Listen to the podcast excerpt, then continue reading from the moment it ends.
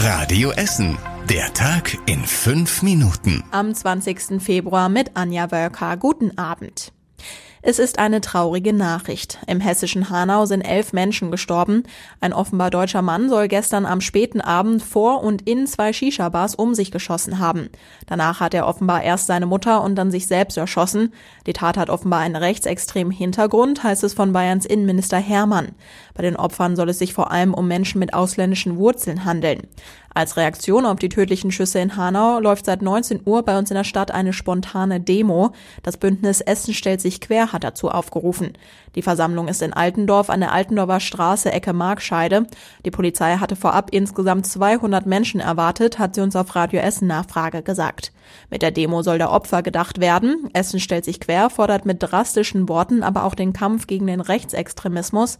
Es ist höchste Zeit, den rechtsradikalen Sumpf trocken zu legen, schreiben sie. Tempo 30. Seit gut drei Wochen gilt das Tempolimit auf der Alfredstraße zwischen der Berthold und der Volkwangstraße. Das wird jetzt auch nochmal um eine Woche verlängert. Grund dafür ist Sturm Sabine. Durch den sind die Stickoxidwerte an der Alfredstraße automatisch runtergegangen, sagt die Stadt. Der Sturm hat das Stickoxid quasi aus der Straße herausgepustet. Der Test geht deshalb bis Ende nächster Woche. Bis dahin wird dort auch weiter geblitzt. Mehr als jeder zehnte Autofahrer fährt dort aktuell zu schnell. Die Stadt will mit dem Tempolimit schauen, ob die Luft an der Alfredstraße besser wird. Es sind auch noch weitere Tests geplant. Unter anderem sollen noch die Grünphasen der Ampeln verändert werden, um zu schauen, wann der Verkehr am besten fließt. Im Sommer will die Stadt dann einschätzen, ob die Ideen die Luft tatsächlich besser gemacht haben. Heute feiern die Karnevalisten bei uns in der Stadt Altweiber. Das ist quasi der Start für den Straßenkarneval und Höhepunkt der Karnevalsaison.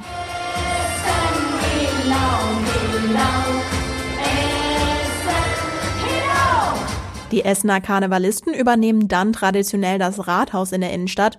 Um 16.11 Uhr heute Nachmittag haben sie das Rathaus gestürmt. Oberbürgermeister Thomas Kufen musste symbolisch seinen Schlüssel fürs Rathaus abgeben, denn jetzt residieren dort die Prinzenpaare, jedenfalls bis Karneval am Aschermittwoch vorbei ist.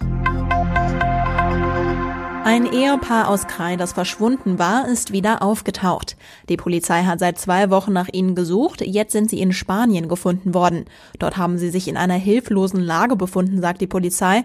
Was das genau bedeutet, wollte sie nicht sagen. Auch wie die beiden dorthin gekommen sind, ist unklar. Das Ehepaar wird aktuell noch in Spanien medizinisch behandelt. Fast jeder zweite Viertklässler bei uns in Essen will aufs Gymnasium gehen. Das zeigen die aktuellen Anmeldezahlen für die weiterführenden Schulen bei uns in der Stadt. Insgesamt wechseln in diesem Jahr mehr als 4700 junge Essener auf eine weiterführende Schule. Nur 100 von ihnen wollen auf eine Hauptschule. Die Realschulen und Gymnasien sind beliebter. Die Schulen mit den meisten Anmeldungen sind das Gymnasium Werden und die kirchliche BMV-Schule in Holzerhausen. Die gesamten Anmeldezahlen findet ihr auf radioessen.de. Fünf Sterne für die neue Trinkflasche, nur ein Stern für die neue Mikrowelle. Wer sich die Kundenbewertungen in Online-Shops durchliest, will sich möglicherweise ein gutes Bild von dem Produkt machen, was er oder sie kaufen könnte.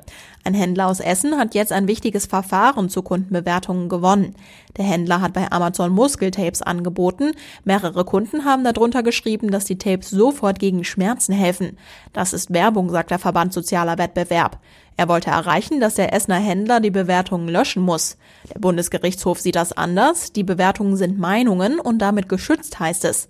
Außerdem können sich Kunden mit den Bewertungen besser informieren. Das Verfahren ging zweieinhalb Jahre lang. Und das war überregional wichtig. Ihr habt es zu Beginn schon gehört. In Hanau soll ein Mann zehn Menschen und sich selbst erschossen haben. Sechs weitere Menschen wurden verletzt. Bundespräsident Steinmeier und Bundeskanzlerin Merkel haben die Tat verurteilt.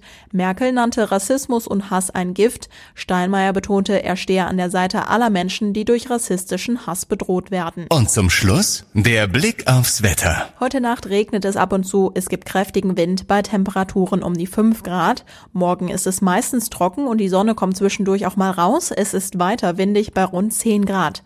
Am Wochenende müssen wir uns dann wieder auf etwas mehr Regen einstellen.